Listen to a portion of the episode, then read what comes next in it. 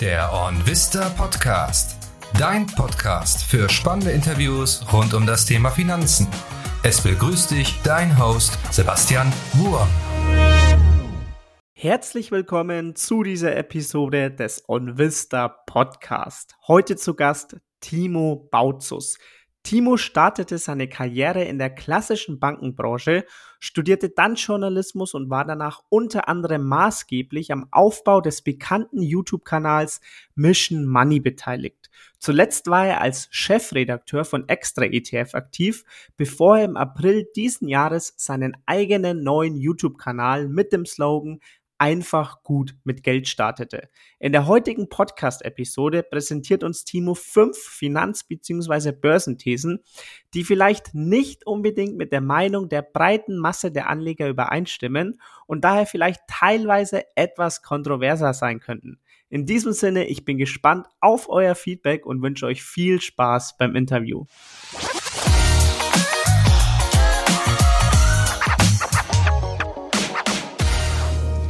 Hi Timo, schön, dass du heute bei uns im Podcast mit dabei bist. Hi Sebastian, vielen, vielen Dank für die Einladung. Ich freue mich. Ganz kurz für alle, die dich nicht kennen, wer bist du und was machst du? also ich bin äh, Timo, Timo Bautzus, 41 Jahre jung oder alt, äh, je nachdem, wie man das betrachtet. Ne? Ähm, ich bin eigentlich gelernter Banker, in den Nullerjahren mal ein paar Jahre für eine relativ große deutsche Bank gearbeitet, später dann in den Journalismus gewechselt und habe da äh, äh, auch für Focus Money gearbeitet als Finanz- und Börsenjournalist, da einen relativ erfolgreichen YouTube-Kanal mit aufgebaut, Mission Money. Und äh, dann war ich drei Jahre jetzt zuletzt Chefredakteur bei Extra ETF.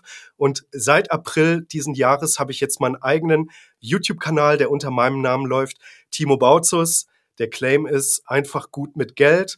Und ja, da sind wir jetzt komplett neu gestartet, ähm, mit, mit so ein bisschen Vorlauf. Also im April haben die ganzen Vorbereitungen begonnen. Am äh, 20. Mai sind wir dann live gegangen und jetzt so nach drei Wochen 5000 Abonnenten auf der Uhr, paar schöne Aufrufzahlen zwischen 30 und 60.000 mit den Videos. Also das ist so ein ganz zufriedenstellender Start.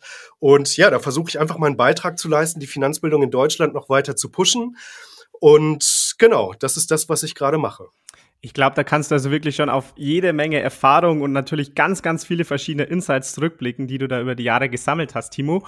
Und umso gespannter bin ich, was du uns heute mitgebracht hast, denn wir haben ja vergangene Woche ein kurzes Telefonat, Timo, über was wir im Podcast sprechen könnten. Und da hattest du eine Idee, die ich persönlich wirklich super fand, und zwar einen Podcast zu machen, in dem wir über Thesen sprechen, die sehr wahrscheinlich ja nicht unbedingt der Meinung der breiten Masse entsprechen. Das heißt, die vielleicht etwas kontroverser sind und über die man vielleicht mal etwas diskutieren muss. Und da hast du uns heute fünf solcher Thesen mitgebracht und ich bin wirklich gespannt, was du uns da alles vorstellen wirst. Und ich würde jetzt einfach mal sagen, Timo, schieß einfach mal los. Was ist die erste These, die du mit im Gepäck hast? Ja, sehr, sehr gerne. Also, die erste These lautet, die Nullzinsphase die wir in den Zehnerjahren hatten, das ist eigentlich das Beste, was den deutschen Anlegern passieren konnte. Ja, also das ist ja zumindest, glaube ich, etwas, wo jetzt ähm, ganz viele sagen würden, ja, äh, also Nullzinsphase äh, spinnt der. Was ist das denn jetzt für ein für ein Idiot? Ja, also ich kann das jetzt auch äh, ehrlicherweise nachvollziehen, weil ich weiß natürlich, dass die Nullzinsen jetzt erstmal nichts Schönes für viele waren und tatsächlich auch volkswirtschaftlich so ein bisschen schwierig waren. Also ich fange mal mit dieser Downside an, um da jetzt alle erstmal so ein bisschen abzuholen, äh, dass ich das durchaus auch sehe dass das also nicht unbedingt äh, nur positive Aspekte hatte, dass wir ähm, über mehrere Jahre wirklich äh, keinen Zins hatten. Also ähm, das, das hat mit Sicherheit zu der einen oder anderen Verwerfung im Finanzsystem geführt. Also einerseits, wenn du keinen Zins hast, dann weiß man ja als Unternehmer, als Firma auch schlecht, quasi Investitionen wie rechnen die sich denn jetzt eigentlich? Also das heißt, das verleitet natürlich dazu, auch jede Investition als Firma so durchzuwinken, äh, selbst wenn man davon nicht so unbedingt überzeugt ist, weil wenn du jetzt erstmal natürlich ähm, Geld aufnehmen musst und du musst halt Zinsen für dieses Geld bezahlen, was du aufnimmst, dann heißt das natürlich auch für deine Investition, dass du erstmal das, was du an Kapitalkosten hast, natürlich auch rein verdienen musst. Und wenn du aber im Wesentlichen null oder fast gar keine Kapitalkosten hast, dann heißt das natürlich, dass du potenziell auch jede Investition, die möglicherweise auch gar nicht so viel äh, Rendite bringt, letztendlich irgendwie äh, durchwinken kannst. Also das heißt, diese Absenz des Zinses war jetzt für viele Firmen in puncto Investitionen natürlich auch ein bisschen äh, schwierig oder vielleicht auch verführerisch dafür zu sagen, ja, also wir allokieren jetzt Kapital in bestimmten Bereichen, wo es möglicherweise langfristig auf Dauer gar nicht so viel Sinn macht. Und das ist natürlich auch dann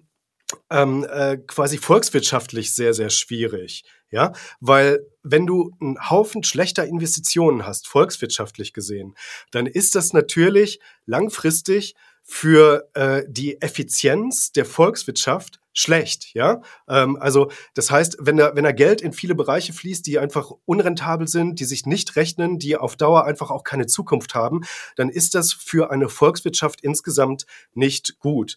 Und ähm, gleichzeitig hatten wir ja auch einen irren Immobilienboom, der sich jetzt wieder so ein bisschen nivelliert, ja. Also das heißt, wir haben da äh, auf dem Immobilienmarkt natürlich gerade auch im Bereich der Gewerbeimmobilien jetzt äh, enorme Schwierigkeiten. Auch deswegen, weil die Immobilienpreise so krass durch die Decke gegangen sind. Also gerade in den letzten Jahren der, der Zehnerjahre, also 17, 18, 19, da ging es ja wirklich rapide durch die, durch die Decke. Und das nivelliert sich jetzt gerade. Und das ist ja durchaus auch mit Anpassungsschmerzen verbunden. Und natürlich ist auch die eine oder andere Firma, ähm, die man als sogenannte Zombie-Firma bezeichnen kann, ähm, hat dann überlebt aufgrund dieser Nullzinsen. Ähm, also das heißt, Firmen, die eigentlich in die Pleite gerutscht wären, weil sie ihre Kapitalkosten halt nicht verdient haben, die sind dann äh, trotzdem da noch durch diese Krise gekommen. Und äh, ja, das wiederum sorgt dann dafür, dass halt volkswirtschaftlich insgesamt diese Nullzinsphase na, nicht nur positive Aspekte hatte, aber, und jetzt kommt halt meine These nochmal, ja, aber die Nullzinsphase war natürlich das Beste, was für uns Anleger passieren konnte, weil sie hat uns erstmalig vor Augen geführt, dass halt diese Art und Weise, wie wir Deutschen gerne unser Geld anlegen, nämlich in Bankguthaben, in Tagesgeldern, in Sparkonten, in Festgeldern, dass wir auch zum Teil ganz viel Lebensversicherungsbestand haben, Rentenversicherungsbestand, die jetzt auch nicht zu den kapitalstärksten oder renditestärksten Produkten zählen. Ähm, die sind halt ähm, quasi, die waren in den Nullerjahren noch ganz stark und in den Zehnerjahren ist da tatsächlich mal so eine richtige Aufbruchstimmung gekommen, ähm, auch zum Teil durch Social Media, also dass sich da halt ganz viele auf YouTube Finanzkanäle, später auf Instagram äh, Finanz-Content-Creator äh, äh, gebildet haben, die darauf aufmerksam gemacht haben, hey, diese Renditen, die auf diesen Produkten, in Zinsprodukten äh, zu generieren sind, die sind langfristig wirklich nicht gut. Also gerade auch, ähm, das äh, komme ich später nochmal drauf, auch, gerade auch wenn man die Inflation nochmal gegenrechnet, dann sind das wirklich ganz, ganz miese Produkte zum Teil, das muss man ganz ehrlich so sagen. Und deswegen war das gut, dass durch die Nullzinsphase die Not von vielen Sparern jetzt erstmalig so groß geworden ist und dadurch natürlich ganz viele Leute an den Kapitalmarkt erstmalig ganz neu gekommen sind. Das sieht man ja jetzt auch an den Zahlen, dass ähm, gerade in den letzten Jahren viele Jüngere auch ganz neu mit dazugekommen sind, die mhm. wirklich auch ein hervorragendes Mindset zum Teil mitbringen, die sich mit ETFs beschäftigen, die sich mit Aktien beschäftigen, die auch wissen, wir werden später von der gesetzlichen Rente nichts bekommen und nutzen jetzt einfach den Kapitalmarkt, die Börse dafür, um unseren Lebensstandard zu erhalten, um Vermögen aufzubauen und dann also auch möglichst schnell hoffentlich dann auch in die finanzielle Freiheit zu kommen. Das ist ja auch was für die ähm, 20-somethings irgendwie äh, etwas, was äh, sehr, sehr attraktiv ist. Also quasi diese, diese Dinge, äh, Rente mit 50, ganz früh finanzielle Freiheit erreichen. Also insofern war trotz der ganzen Downside, die ich vorhin skizziert habe, die Nullzinsphase mit Sicherheit etwas sehr, sehr Gutes, die viele wachgerüttelt hat. Okay, also ich fasse es mal zusammen. Du sagst, die Nullzinsphase war für die deutsche Aktienkultur wirklich eine der besten Sachen, die passieren konnte, weil es einfach die Leute wachgerüttelt hat dass sie verstehen, dass sie etwas mit ihrem Geld anfangen müssen. Verstehe ich das so richtig? Absolut, absolut. Also das ist komplett richtig zusammengefasst. Also ähm, vielleicht mal die Frage an dich auch, weil ich glaube, du bist ja so, so 24, 25. Also du bist einer dieser besagten 20-somethings, die ich jetzt angesprochen habe. Wie war das denn bei dir? Wie bist du denn eigentlich so auf das Thema Aktienbörse generell gekommen und hatte das auch was mit der Nullzinswelt zu tun? Mhm. Mit der Nullzinswelt tatsächlich nicht direkt. Also okay. bei mir war es damals so, als ich mein duales Studium gestartet habe, dass ich das erste Mal ähm, Geld zur Verfügung hatte und dann klassisch von einem Bankberater bei meiner, ähm, ja, bei meiner Bank angesprochen wurde, hey, jetzt müsste man mal was mit dem Geld machen. Und ich bin dann klassisch quasi über solche Fonds ähm, dazu gekommen, habe mich dann irgendwann früher oder später ähm, quasi ein bisschen selbst damit beschäftigt, dass vielleicht Fonds jetzt nicht unbedingt das Beste sind, vor allem vielleicht nicht die Fonds, die einem hier bei der, mhm. ja, bei der Hausbank angeboten werden, habe mich dann eben mhm. selbst eingelesen, damit beschäftigt und habe dann eben verstanden, okay, was mit dem Geld zu machen, ist definitiv wichtig, das muss jeder und sollte jeder machen, aber wahrscheinlich ist es cleverer, wenn man das Ganze selbst in die Hand nimmt.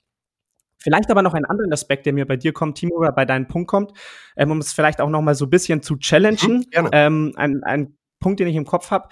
Und zwar, ich bin da vollkommen bei dir. Ich glaube, dass viele verstanden haben, dass, dass sie was mit dem Geld machen müssen oder machen sollten. Was mich aber interessieren würde, was für Menschen das dann waren, die eben dadurch an die Kapitalmärkte gekommen sind. Weil was ich mir jetzt vorstellen könnte, dass das dann, oder was sind das dann für Menschen, die sich mit ihren Finanzen beschäftigen, dass das vielleicht dann primär auch Menschen sind, die vielleicht etwas, ich sage jetzt einfach mal, gebildeter sind, die vielleicht eine bessere Schulbildung haben, eine bessere Ausbildung haben, vielleicht ein Studium haben oder ähnliches. Mhm. Und dass durch diese Selektion dann rum wieder vielleicht gerade die Menschen an den Kapitalmarkt kamen, die vielleicht sowieso schon besser verdienen und dass da, und da vielleicht die Leute dadurch die weniger gebildet sind oder weniger gebildet waren, sage ich mal, trotzdem nicht verstanden haben, dass sie was mit ihrem Geld machen müssen, dass das vielleicht auch noch mal so ein bisschen die Schere zwischen Arm und Reich, nenne ich es jetzt hier mal, ähm, ja, größer ja. gemacht hat. Ich sage nicht, dass es so ist, es ist nur eine Frage oder ein Punkt, mhm. der mir in den Kopf kommt. Wie stehst du dazu? Total interessanter Punkt. Ich wünschte, ich hätte jetzt tatsächlich Zahlen und könnte beweisen, also diese Neuaktionäre, die äh, durch die Nullzinsphase neu mit dazugekommen sind, dass, äh, dass wir da wirklich, dass das durch alle Bildungsschichten durchgeht und dass das nicht diejenigen sind, die tatsächlich auch schon irgendwie 40, 50, 100.000 oder so auf der hohen Kante haben. Total interessanter Punkt. Ich, ich glaube, das ist dass da möglicherweise was dran ist, dass tendenziell mhm. wahrscheinlich sowieso ähm, Leute, die sich so ein bisschen mehr äh, beschäftigen mit dem Thema Geld, mit dem Thema Finanzen, auch diejenigen sind, die wahrscheinlich höhere Bildungsabschlüsse haben. Also das würde ich mhm. teilen. Ich glaube aber, dass auch äh, diejenigen, die zum Beispiel eine, eine mittlere Reife haben oder andere Bildungsabschlüsse, ganz normale klassische Ausbildung oder so, dass auch da ein veritabler Anteil mit dazugekommen sind. Weil ich glaube, wenn man äh, das jetzt mal so sieht auf, auf YouTube, ich habe da nicht den Eindruck, dass das nur die Akademiker sind, die halt ähm, Videos im Finanzbereich konsumieren, sondern dass das halt wirklich die, die breite Masse ist. Leute wie, wie du und ich oder halt auch ähm, äh, quasi ja, ganz äh, Normalverdiener halt einfach, äh, mhm. Bürokaufleute, ähm, Industriekaufleute und so weiter, vielleicht auch äh, einige Handwerker und so, äh, dass die dann halt einfach sagen, ja, ich bin jetzt über Finanzfluss, Aktie mit Kopf, Mission Money ähm, äh, und so weiter durch durch äh, Kanäle, die da halt einfach so entstanden sind, einfach dazu gekommen, dass ich meinen mein ETF-Sparplan jetzt mache, dass ich meinen Aktiensparplan jetzt mache, dass ich auch die ein oder andere Einzelposition aufgebaut habe und so weiter und oder auch eine Position Krypto und so. Das kann man ja jetzt auch, äh, das muss man einfach auch mit dazu äh, geben, dass halt wahrscheinlich so eine Anlageklasse wie Krypto einfach gar nicht so krass durch die Decke gegangen wäre, wenn wir ganz normale Zinsniveaus gehabt hätten. Ja, also da bin ich felsenfest überzeugt, dass der Bitcoin weniger stark gestiegen wär, wäre, wenn wir ganz normale Zinsniveaus von drei oder vier Prozent gehabt hätten. Davon bin ich ziemlich überzeugt. Und wie gesagt, ich glaube, es betrifft insgesamt die, die breite Masse, die das verstanden hat. Aber wir haben natürlich, also du mit deinem Podcast hier und ich mit meinem YouTube-Kanal, wir haben noch ganz viel Aufklärungsarbeit, glaube ich, zu leisten. Also da sind noch lange nicht alle irgendwie am Kapitalmarkt, die am Kapitalmarkt sein sollten. Und es haben auch noch lange nicht alle irgendwie entdeckt, dass das wirklich auch mit Spaß verbunden sein kann und nicht nur so eine komplett dröge, trockene Angelegenheit, sondern dass das wirklich auch mit Spaß verbunden sein kann, seinen Vermögensaufbau in die eigenen Hände zu nehmen und dann da halt einfach jetzt anzufangen und aufs Gaspedal zu treten. Mhm. Bin ich vollkommen 100 Prozent bei dir, Timo. Ich glaube auch, dass da vor allem eben Kanäle wie jetzt YouTube oder Instagram wirklich stark dazu beigetragen haben und weiterhin dazu beitragen, einfach dieses Thema ähm, komplett in alle Bevölkerungsschichten ähm, einzugliedern und damit auch ja bei wirklich allen Leuten die Wichtigkeit dieses Themas ankommt. Also wirklich schon mal eine mhm. sehr, sehr spannende These, Timo. Danke, dass du die mit uns geteilt hast. Gerne. Ich würde sagen, damit springen wir dann auch schon in die zweite These. Was hast du hier mit im Gepäck? ja, da muss ich wirklich sagen, die zweite These, die betrifft auch das Thema äh, Zinsen und tatsächlich bin ich auch so ein bisschen über dich äh, zu dieser These dann äh, gekommen. Ich habe tatsächlich auch schon ein eigenes Video äh, dazu gemacht und zwar hast du mir mal in, in einem ähm, Nebensatz so gesagt, ich ich kannte das gar nicht bislang, dass man halt einfach äh, jetzt bei der Bank Geld anlegt und dann dafür etwas zurückbekommt. Also ja, schon wieder halt so die Downside der letzten Jahre, die, die Nullzinswelt irgendwie. Ne? Aber äh, jetzt sind die Zinsen ja äh, zurück sehr rapide zurück und wir sehen jetzt gerade auch, dass da wirklich wie so eine Art Zinskrieg unter den Banken, den Online-Banken und den Neo-Brokern stattfindet. Also du bekommst mhm. hier drei Prozent fürs Tagesgeld, da 3,25 fürs Tagesgeld, dreieinhalb Prozent fürs Tagesgeld und so weiter. Also das heißt, da werden über diese Zinsangebote schon ähm, ja, neue Kunden auch gelockt. Das ist übrigens, wenn ich das mal noch ganz kurz mit einschieben darf, bevor ich dann wirklich zu der These komme, etwas, was in, der, in den Nullerjahren tatsächlich gang und gäbe war unter den Banken. Also ich habe ja damals, habe ich ja vorhin schon gesagt, mal für eine Bank gearbeitet und damals gab es halt auch so ein Sparkonto mit äh, drei äh, Prozent, vollkommen über dem allgemeinen Zinsmarktniveau, einfach nur um die Leute da äh, quasi als Neukunden anzulocken. Und dann war aber auch die Maßgabe von der Bank, also wir müssen diese Guthaben, die wir jetzt da reinkriegen, die müssen wir in Anführungszeichen veredeln, was ein Euphemismus dafür ist, wir müssen jetzt die Leute halt in teure Fonds, in teure Zertifikate und so weiter rein äh, vermitteln und äh, quasi äh, so diesen, diese Zinsen, die wir jetzt rausgeben, die müssen wir halt über provisionsstarke Produkte dann wieder rein verdienen. So. Das findet heutzutage Gott sei Dank, glaube ich, jetzt nicht mehr so statt, weil viele Online-Banken, äh, ING, Consors, andere oder auch die Neo-Broker, Trade Republic, Scalables äh, dieser Welt, die haben ja gar keinen Produktverkauf und äh, gar keinen richtigen Vertrieb. Also nach, also wenn ich jetzt richtig informiert bin, also mir ist das zumindest noch nicht untergekommen. Und insofern könnte man sagen, ja, das ist jetzt äh, nicht so schlimm mit den, mit den drei Prozent. Aber, und jetzt kommt die These, aber deine drei Prozent, die du heute fürs Tagesgeld bekommst, die sind viel, viel schlechter als die null Prozent, die du in den Zehnerjahren bekommen hast. Und zwar, so, pass auf, also diese drei Prozent, die sind einfach ein trojanisches Pferd. Also die gaukeln dir vor, dass du jetzt etwas bekommst, obwohl du unterm Strich eigentlich echt miese machst. Worum geht's mir? Es geht mir um den sogenannten Realzins. Das ist der Zins, den du bekommst, ins Verhältnis gesetzt oder nicht ins Verhältnis gesetzt, sondern abzüglich der Inflationsrate, die wir haben. Also Zehnerjahre, 0% Zinsen auf Tagesgeld, aber auch nur eine durchschnittliche Inflationsrate von 1,9 Prozent. So, also das heißt, Realzinsverlust war mit so einem Bankguthaben bei 1,9 Prozent. Heute drei Prozent Tagesgeld, ja.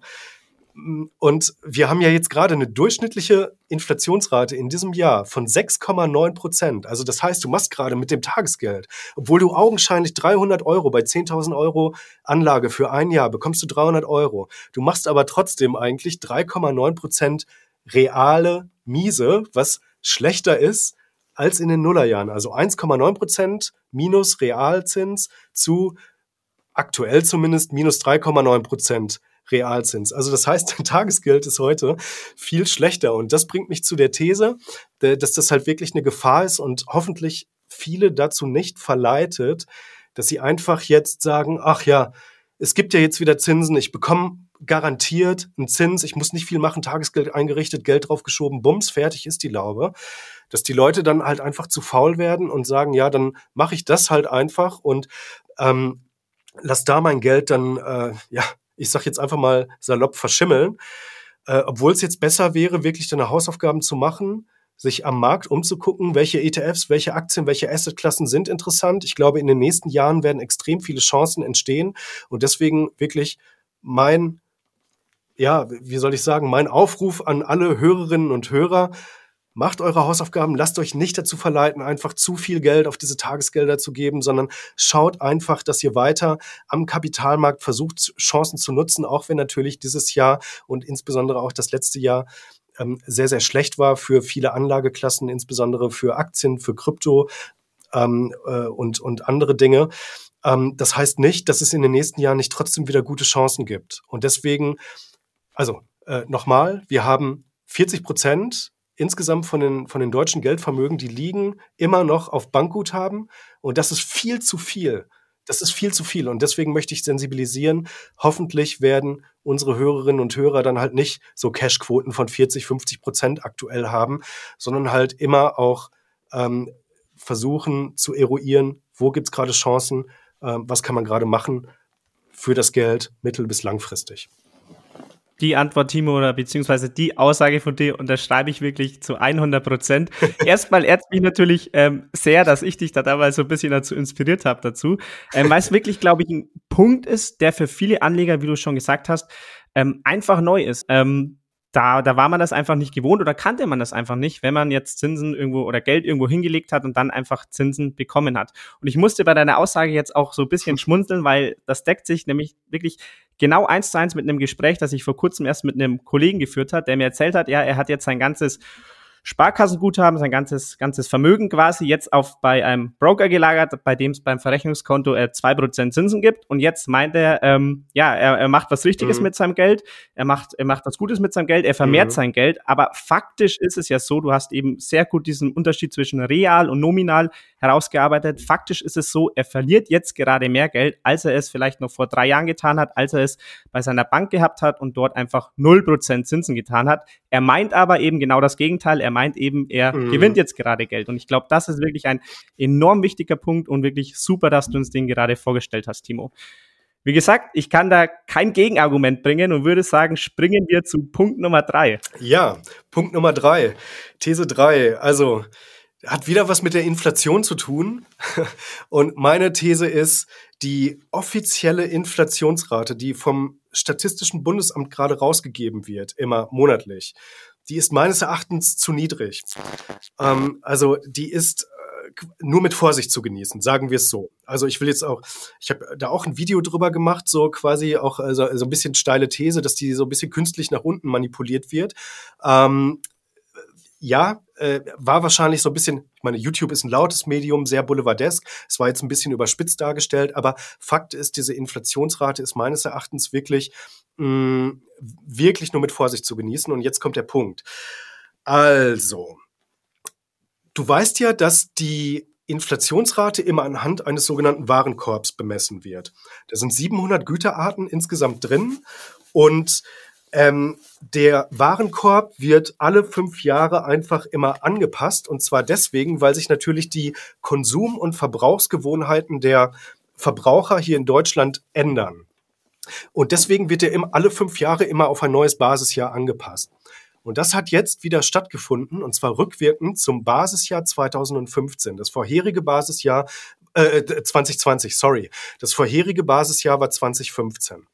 Und jetzt die größte Veränderung in diesem Warenkorb war einfach, dass der Bereich Wohnen und Energie, der das größte Gewicht in diesem Warenkorb hat, einfach jetzt nach unten gestuft worden ist und zwar durchaus beachtlich, also relativ extrem. Allein der Bereich Energie, der vorher zehn Prozent des gesamten Warenkorbs ausgemacht hat, ist um 25 Prozent nach unten gestuft worden, also äh, macht jetzt nur noch 7,5 Prozent aus. Und ich meine, das geht komplett an der Realität vorbei, weil was wir ja jetzt in den letzten Jahren gesehen haben, ist, dass gerade die Preise für sämtliche Energiearten komplett durch die Decke gegangen sind zum Teil. Jetzt kannst du natürlich berechtigterweise sagen, ja, Timo, die haben sich ja auch wieder normalisiert. Das stimmt, aber trotzdem ist da ja extremer Druck immer noch drauf und ähm, es kann immer mal wieder auch zu K Knappheiten kommen.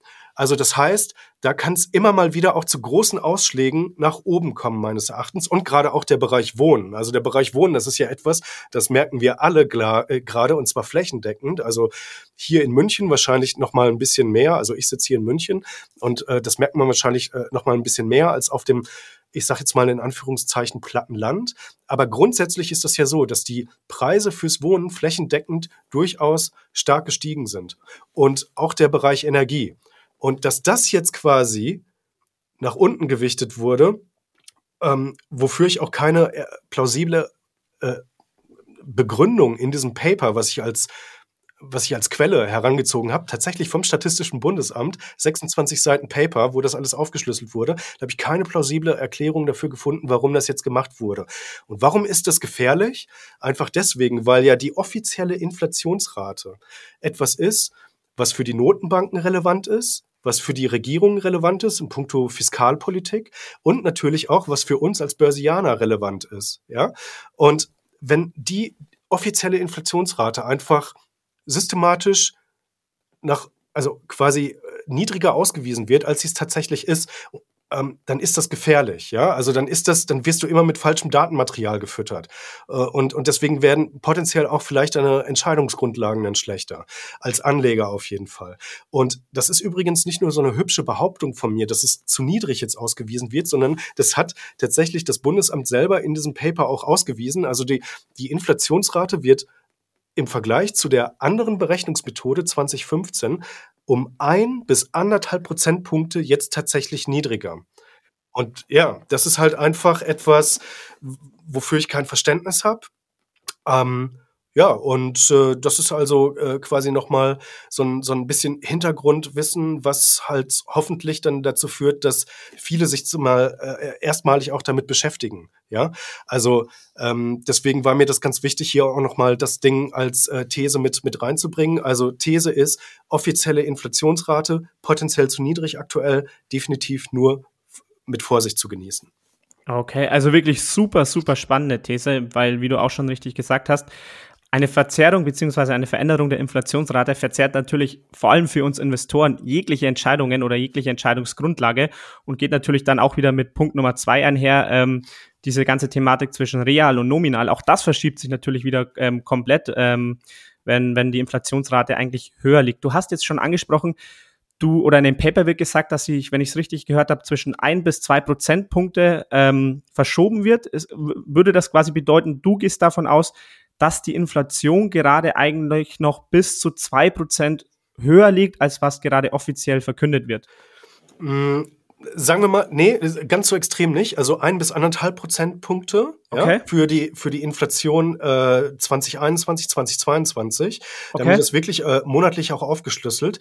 Ähm, jetzt gerade ähm, glaube ich, dass es um die 0,5 bis 0,7 Prozent sind. Okay. Das kann ich jetzt nicht anhand von Zahlenmaterial äh, be beweisen. Das ist jetzt halt einfach nur ähm, tatsächlich persönliches Gefühl. Das hat damit zu tun, dass natürlich der Energie Bereich jetzt sich auch, auch äh, also diese Extrempreisspitzen, die wir gehabt haben, so ein bisschen normalisiert und nivelliert haben. Aber wie gesagt, die Gefahr ist halt einfach groß, dass wenn dort wieder Druck aufs Thema kommen würde in puncto Energieversorgung, ähm, dass dann natürlich die Inflation mh, systematisch viel, viel niedriger ausgewiesen wird. Also ich würde sagen, 0,5 bis 0,7 Prozentpunkte kann man jetzt getrost immer so ein bisschen äh, on top geben. Grober Richtwert über den Daumen gepeilt, meines Erachtens. Okay, wirklich super interessanter Punkt. Vielen Dank auch, Timo, dass du uns den hier vorgestellt hast. Ähm, Glaube ich, wirklich wichtig, sich das so in den Kopf zu rufen und da einfach mal drüber nachzudenken. Dann würde ich sagen, das waren Punkt eins, zwei und drei. Timo, was ist der Punkt Nummer vier? Oh ja, jetzt mache ich mir Feinde. also pass auf. Ich habe wahrgenommen in Social Media. Ich, also nochmal, Social Media ist super wichtig im Punkto Finanzen. Also da sind so tolle Kanäle entstanden, so tolle Instagram-Accounts, so tolle Podcasts, die sich mit dem Thema beschäftigen und die wichtige Aufklärungsarbeit leisten.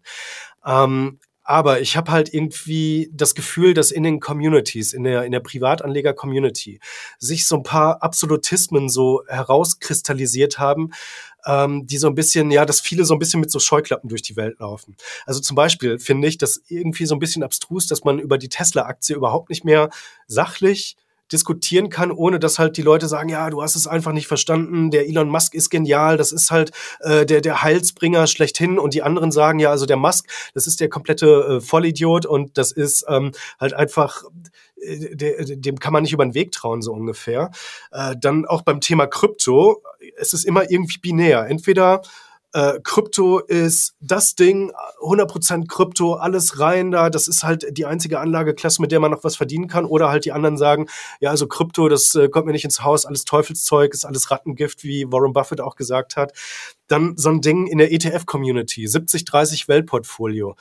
Ach, ey, also als, als gäbe es irgendwie nichts anderes, ja. Also das ist halt auch immer, wird mit so einer Monstranz vor sich hergetragen, als wäre das halt die einzige Möglichkeit, wie man mit ETF sinnvoll langfristig investieren könnte. Oder auch Dividenden.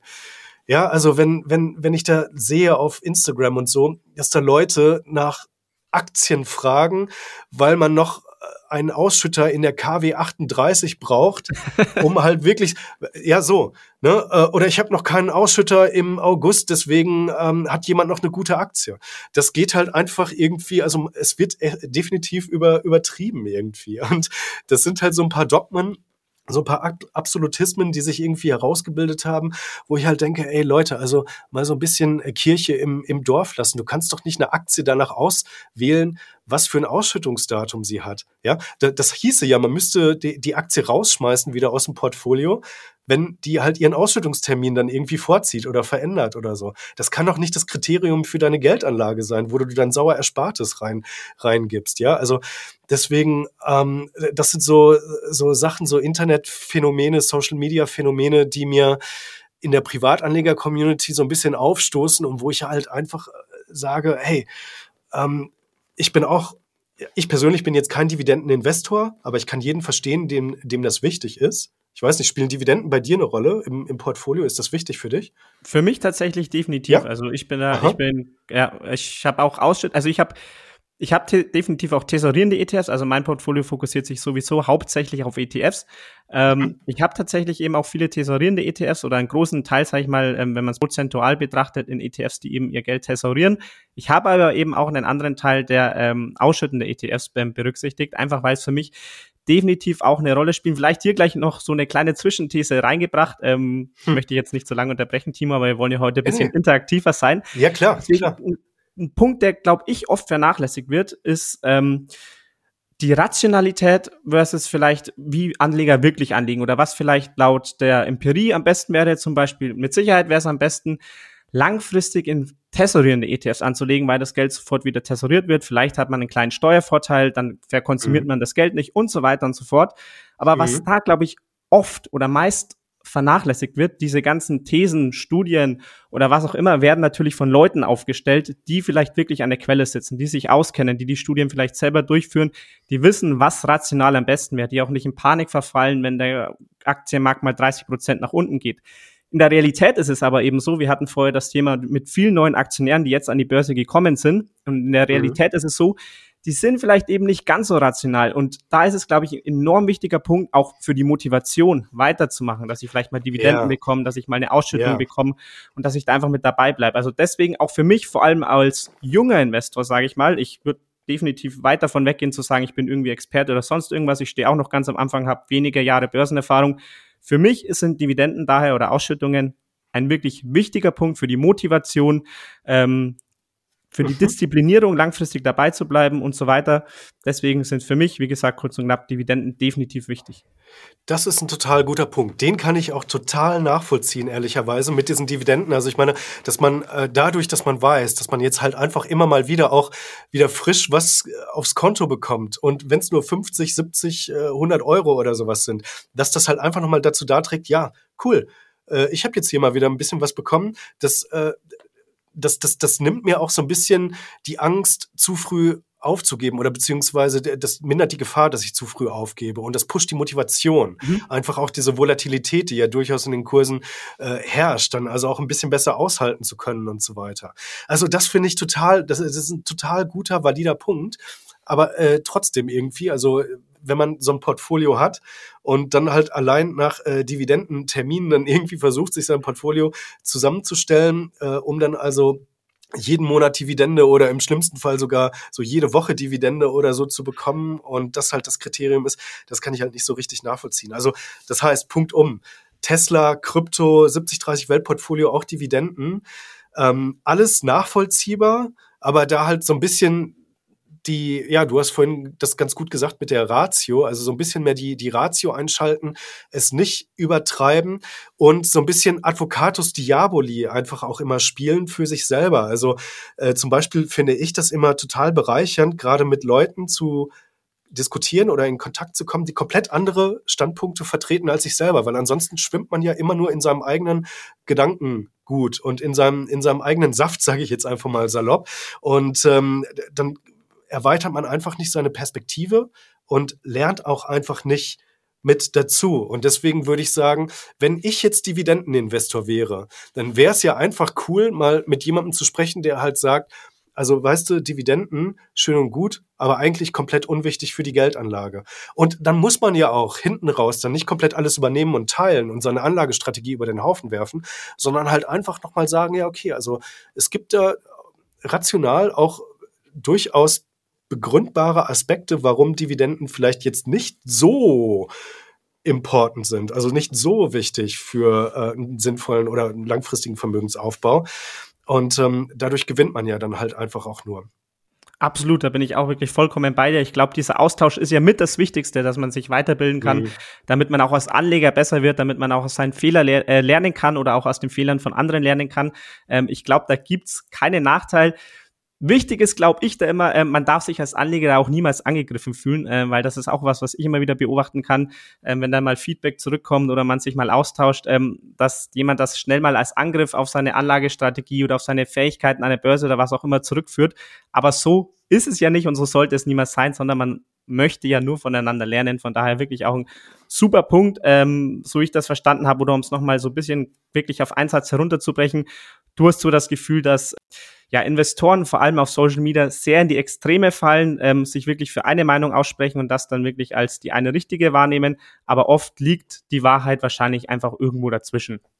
Ganz genau, ganz genau. Und dafür möchte ich halt einfach so ein bisschen sensibilisieren und halt, wie gesagt, auch dieses Advocatus Diaboli-Konzept einfach mal so ins Gedächtnis rufen, sich einfach immer auch selber auf den Prüfstand zu stellen äh, oder durch andere auf den Prüfstand stellen zu lassen. Und äh, dann kann man ja immer noch sagen, ja, nee, also äh, für mich ist das halt einfach genau richtig, äh, jede Woche dann halt den Ausschütter sich rauszusuchen.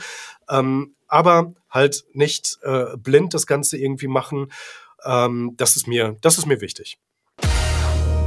Bevor wir zur nächsten These kommen, eine ganz kurze Unterbrechung, denn falls du dich auch dafür interessierst, ob Dividenden jetzt eigentlich wichtig sind für Anleger oder vielleicht ob Einzelaktien oder ETFs die bessere Wahl sind oder auch vielleicht was Elon Musk so als nächstes treibt, dann aufgepasst. Denn wir bei OnVista sind derzeit auf der Suche nach einem Werkstudenten oder einer Werkstudentin, der uns bzw. die uns in der Redaktion unterstützt.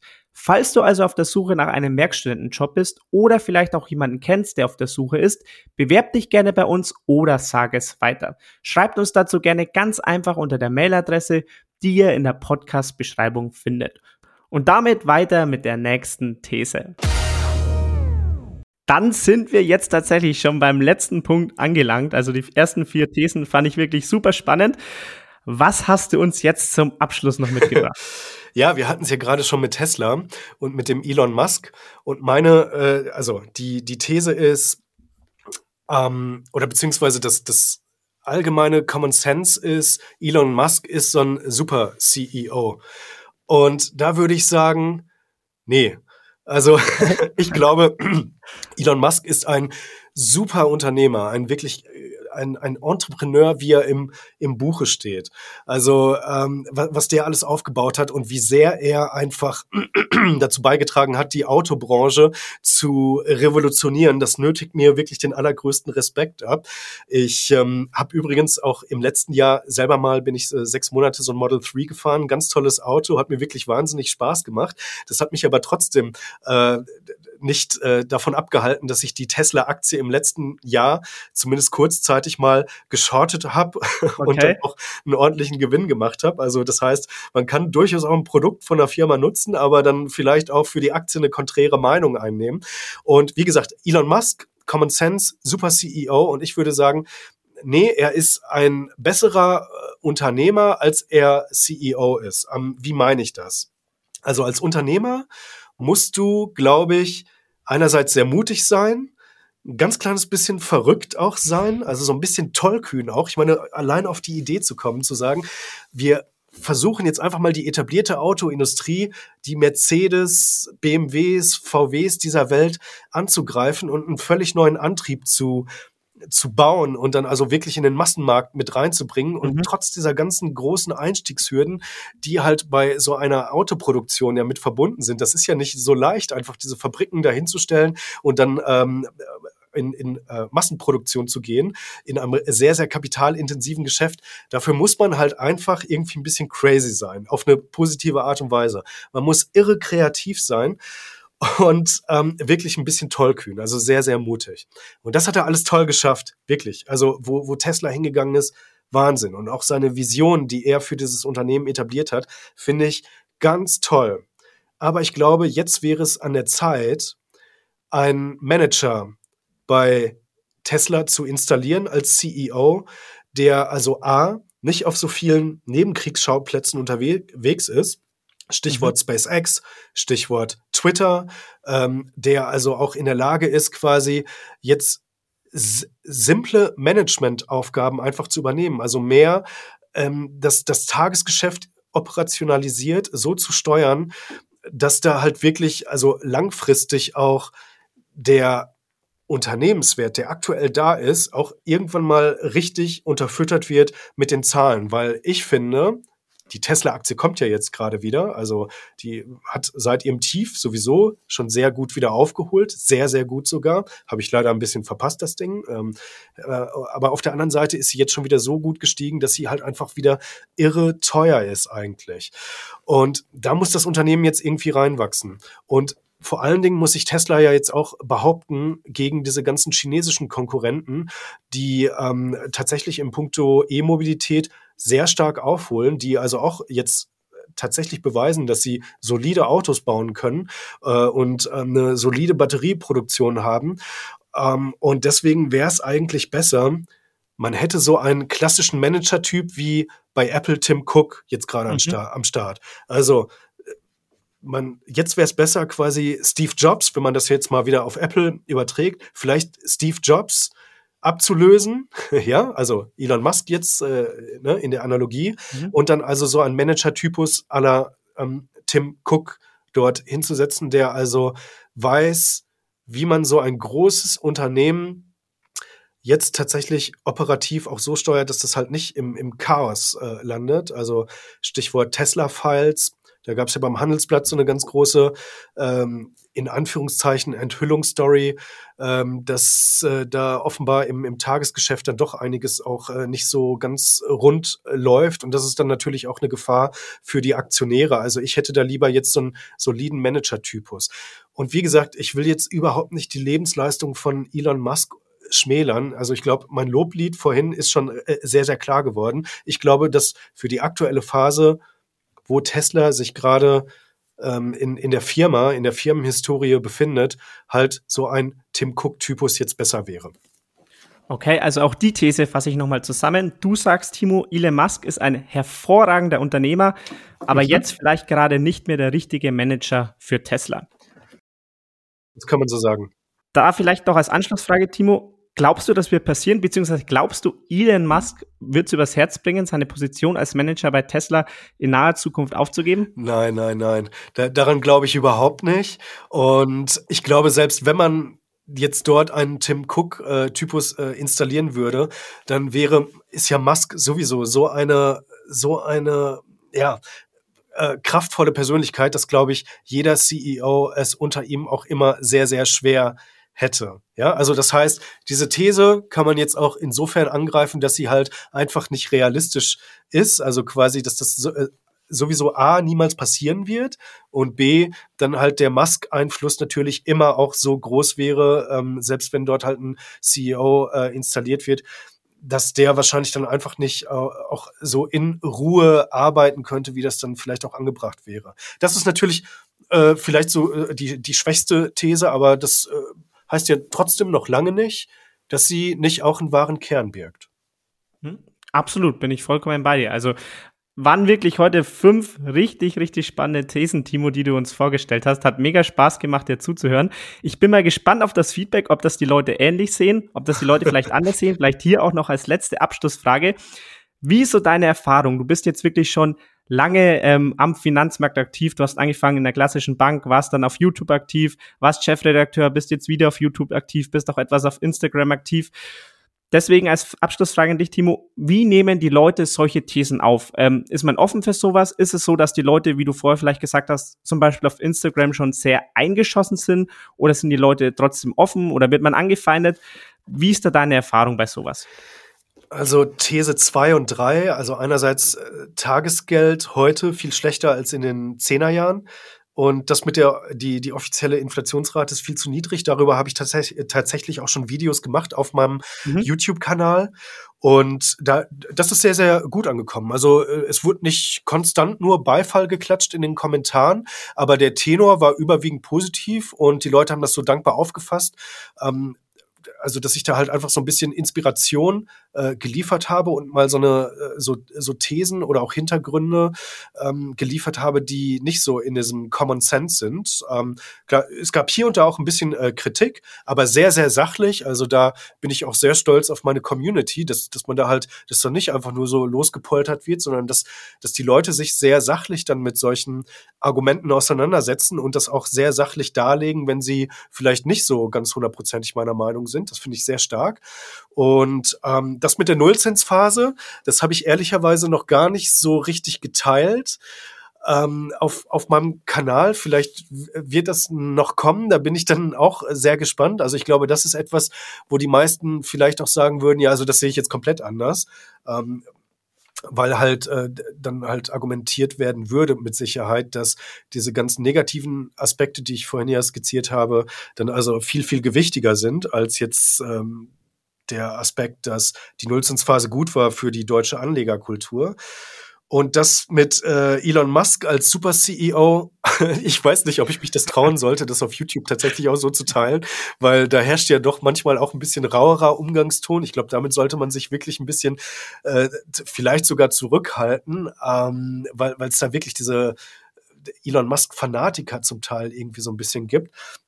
Und das mit den ähm, mit 70-30 Weltportfolio, mit den Dividenden, mit Krypto, ja, da bin ich, da weiß ich nicht, wie das ankommen würde. Ich glaube schon, dass da viele sagen, ja, ist was Wahres dran. Ähm, das kann ich überhaupt nicht einschätzen. Da fehlt mir so ein bisschen das Gefühl.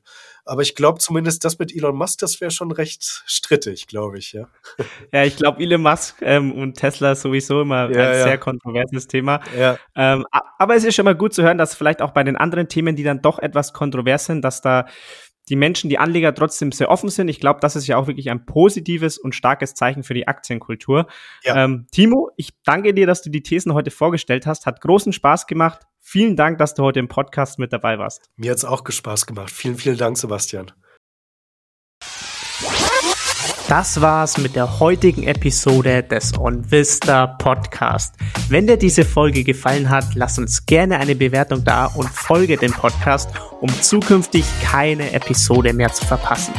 Wir freuen uns, wenn wir dich dann auch wieder zum nächsten Interview mit einem neuen spannenden Gast begrüßen dürfen.